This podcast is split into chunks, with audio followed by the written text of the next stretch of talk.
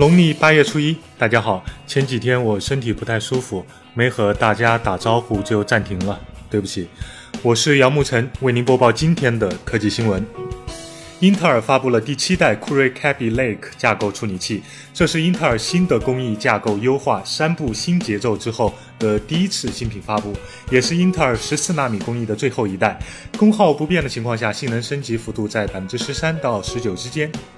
新一代产品 logo 上增加了 Seventh Gen 的字样，去掉了之前的 Inside，还有就是只支持 Win 十，挤的一手好牙膏。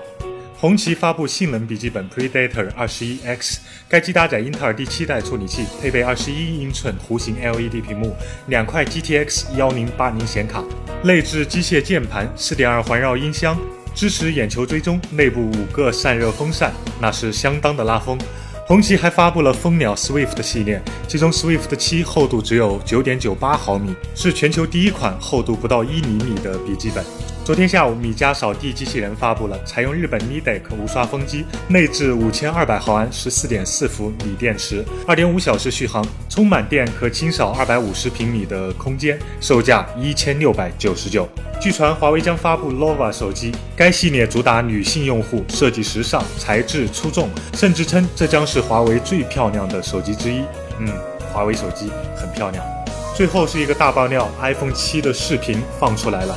不仅外观与传闻高度一致，还点亮了屏幕。关键是蓝牙耳机，简直是丑萌丑萌的，真实性有待确认。你觉得这耳机造型美不美？